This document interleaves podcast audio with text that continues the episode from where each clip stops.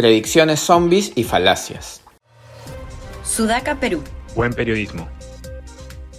Entre los argumentos malos hay algunos que son tan comunes y su estructura es tan evidente que los profesores de lógica han decidido ponerles un nombre específico para que sea más fácil identificarlos.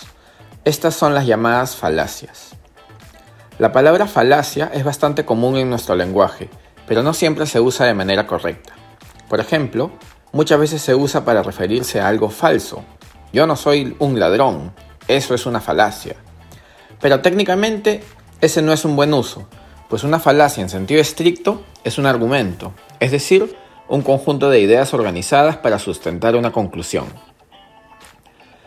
Una de las falacias más conocidas es la llamada ad hominem, donde se descalifica la fuente de una afirmación para sustentar que dicha afirmación es falsa. Una variante de esta falacia es la ad hominem circunstancial, en la que se justifica la falsedad de una afirmación solamente porque se cree que la fuente de la afirmación se beneficiaría si la afirmación fuera verdadera. Algo así como, ya que a ti te conviene que lo que dices sea verdad y yo no confío en ti, entonces lo que dices seguramente es falso.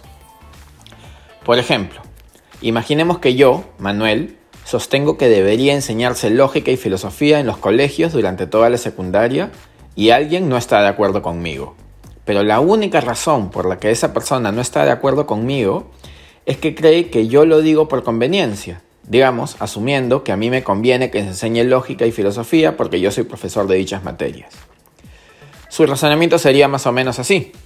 Premisa 1, Manuel sostiene que hay que, enseñar lógica y filosofía en secundaria. Premisa 2. A Manuel le conviene que se enseñe lógica y filosofía en secundaria. Premisa 3.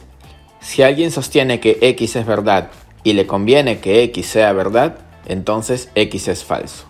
Conclusión, no se debe enseñar lógica y filosofía en secundaria.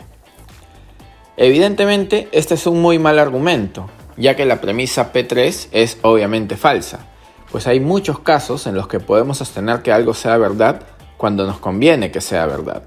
Por ejemplo, si yo digo que tomar agua es bueno para la salud y me tomo un vaso de agua, entonces me conviene que tomar agua sea bueno para la salud y no hay nada sospechoso en que yo lo afirme.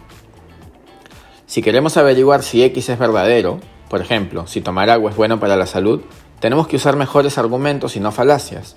Tenemos que averiguar si el hecho de que me convenga que X sea verdad realmente está afectando mi juicio sobre X y no simplemente asumir automáticamente que sí lo está afectando. Esto se ve claramente en el caso de Pedro Castillo y las acusaciones de corrupción. Desde mucho antes que saliera elegido, tuvimos una cantaleta de zombies repitiendo hasta el cansancio que Castillo es terrorista, que va a tirar coches bomba, que va a traer el comunismo, etc. Y una vez elegido, los zombies comenzaron con la tontería del fraude. Como es de sentido común, es prácticamente imposible hablar con estos zombies porque viven en una realidad paralela del multiverso de Willax.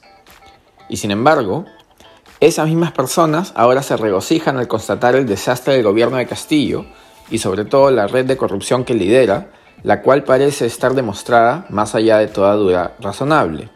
Y claro, los zombies predijeron que los marcianos iban a enviarnos un meteorito con, tentáculos de kriptonita y lo que llegó fue la tan terrestre corrupción de siempre.